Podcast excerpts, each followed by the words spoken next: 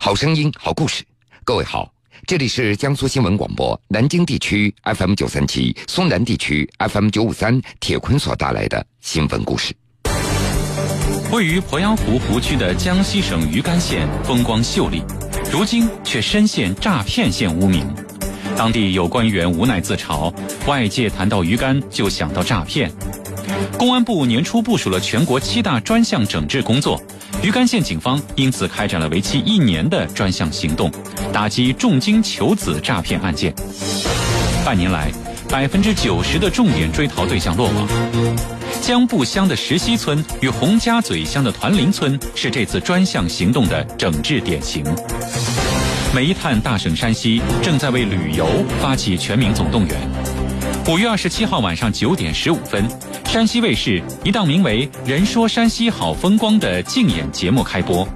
节目中，来自山西十一个地市的市委书记、市长或副市长登台亮相。他们不仅要为自己的城市做推荐演讲，还要正面 PK。我们阳泉的司脑山是抗日战争时期百团大战的主战场。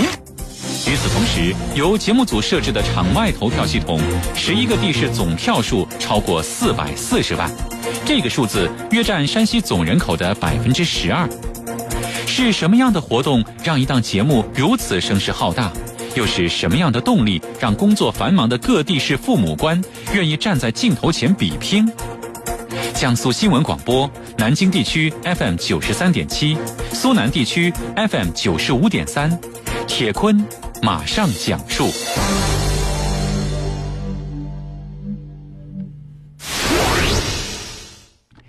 从江西省余干县城出发，一路向西，大约半个小时就可以抵达江埠乡的石溪村了。村中唯一的水泥路，那是沿着信江而建造的。波光粼粼的信江对岸，那就是另外一个诈骗村——团林村。余干人江离对当地的风土人情了如指掌。他是一名私家车司机，在县城，他曾经多次带过一名诈骗款的取现者。他发现，搞诈骗的托到银行去取钱有百分之十的提成，但前提是打死都不能说帮着谁在取钱。五月十八号，江离开车带着记者深入了石溪村和团林村。一进石溪村，记者就看到贴在路边砖墙上的一条条红色的标语，内容有。提倡劳动致富，反对诈骗坑人，严厉打击重金求子等电信网络犯罪，维护人民群众财产安全等这样的标语。刷标语、挂横幅，那是余干公安舆论施压的一个主要手段了。今年上半年，他们刷写的宣传标语达到一百四十多条，悬挂的宣传横幅一百一十条。石溪村村委会的书记叶长寿给记者介绍。说上半年家家户户都发了宣传单，十户人家挂一条横幅，十到十五户人家刷一条标语。因为当地的村民背负着“诈骗村”的这样的恶名，所以外界和他们交流起来非常的困难。对于任何的问题，路边闲坐的一些女子一问，那都是三不知，要不就说我是嫁过来的，那都是别人家干的。石溪村团林村大都为四五层的洋楼。石溪村村委会的书记叶长寿说：“村子里有个习惯，也就是每年赚到钱回家就要盖房子。除此之外，接二连三的小卖铺也是这两个村庄的一道风景。”对当地风土人情了如指掌的那名私家车司机江离就对记者透露：“诈骗者足不出村，习惯就地消费，他们不敢进城，进城。”就要被抓。石溪、团林这两村的先辈们，那都靠手艺在谋生。按照团林村村委会书记李顺昌的话说，团林村的祖上那都以打鱼为生，他们手艺精湛，名声远扬，连南昌城都知道团林村的大名。近几十年，团林村的人开始到全国各地打工了，这祖上精湛的捕鱼的技能也因此失传了。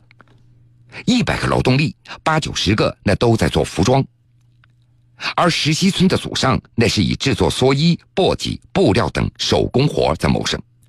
与团林村有所不同，石溪村的祖上并不打鱼。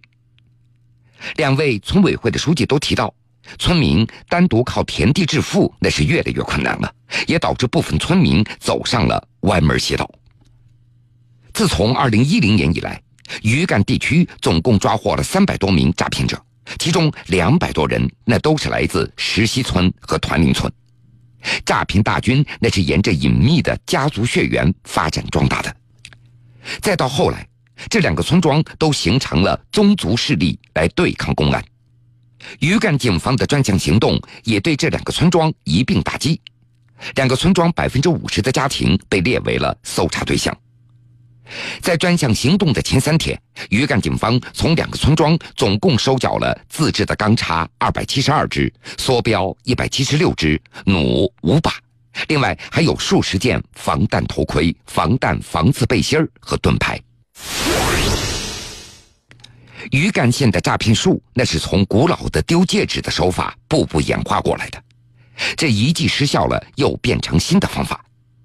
所谓的丢戒指，那就是丢一个假的金戒指在地上，被害人捡到以后，很多人上前进行分赃。这个方法泛滥以后，诈骗团伙又发明了脑溢血的手法。这个方法司空见惯、无人问津以后，近几年又广泛使用了重金求子的伎俩。这重金求子的诈骗手法，大概在二零零八年集中涌现了。那个时候，全国各大城市什么重金求子的小广告非常的泛滥。这些小广告自称已公证，有律师事务所代理，女方已经交了保证金等等。另外，近年来各地不少的民众也频频被深夜所骚扰的电话给吓醒。一些电话回拨以后，会传来一段录制好的重金求子的女生的录音。记者曾经拨打过此类的电话，发现什么香港少妇的普通话装腔作势，非常的不标准。如果要追问细节的时候，对方会迅速的挂断电话。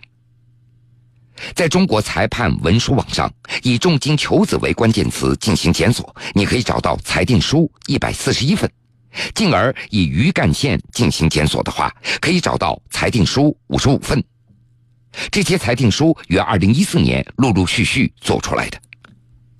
这些裁定书披露了重金求子诈骗的一贯的套路。比如，安徽黄山市中院的一份刑事裁定书认定，去年诈骗团伙在当地向八户人家租房子，雇人看管设备，公安机关总共查获了四十一台笔记本电脑、四十一个接收器、五十二台发射器和七百多张的手机卡。一组诈骗设备包括一台电脑、两个发射器、一个接收器、十六张电话卡。这个设备在接通对方手机号之后就会自动挂断，等对方回拨以后，就能够自动播放一段重金求子的诈骗录音。公安机关调取上述七百多张手机卡的通话记录，就发现，当年的三月十一号到十六号期间。仅犯罪嫌疑人张凯文在其中五户的出租屋看管的设备，就总共拨打了三百零三万两千九百八十八次的骚扰电话。石溪村的小芳身高只有一米五出头，身材臃肿，言谈举止还是逃不脱农妇的气质。可是，在实施诈骗的时候，她扮演的却是肤白貌美、丰满迷人的少妇。她因为怀孕被取保候审。而这些少妇的兄弟或者丈夫则扮演着律师的角色，被害者一旦上钩，他们就会联袂索取什么婚纱费、诚意费、中介费、律师介绍费等等。而具备变声功能的魔音手机的使用，让男性诈骗者兼职富婆也成为了一种可能。位于鄱阳湖湖区的江西省余干县风光秀丽，如今却深陷诈骗线污名。当地有官员无奈自嘲，外界谈到鱼竿就想到诈骗。公安部年初部署了全国七大专项整治工作，鱼竿县警方因此开展了为期一年的专项行动，打击重金求子诈骗案件。半年来，百分之九十的重点追逃对象落网。江埠乡的石溪村与洪家嘴乡的团林村是这次专项行动的整治典型。铁坤正在讲述。记者从余干县公安局了解到，半年前开始的专项行动，在两个村庄收缴了大批涉嫌用于重金求子诈骗的电脑、手机、银行卡、信号发射器等这样的工具。为了确保行动的顺利，警方也使用了无人机。上饶市武警支队还调派了五十名武警战士进行支援。这次行动重点追逃的五十九名诈骗分子，目前百分之九十落网，并且已经送到全国各个案发地受审。至此，余干县的诈骗团伙可谓是连根拔起。过去的十几年，余干县一直背负着诈骗的恶名。余干县县委的一名官员，他坦言，尽管当地花了大力气整治诈骗，但是短期内仍然难以消除诈骗的负面影响。外界只要谈到余干县，就会联想到诈骗，甚至将他们划等号了。在这名官员看来，重金求子甚至影响到了整个江西的形象。目前，两个村庄总共有五千两百多人签订了不从事诈骗犯罪等违法活动的承诺书，而至于接下来如何转型的问题，暂时不在思考的范畴里。当地仍然以追逃维稳这两项工作为主。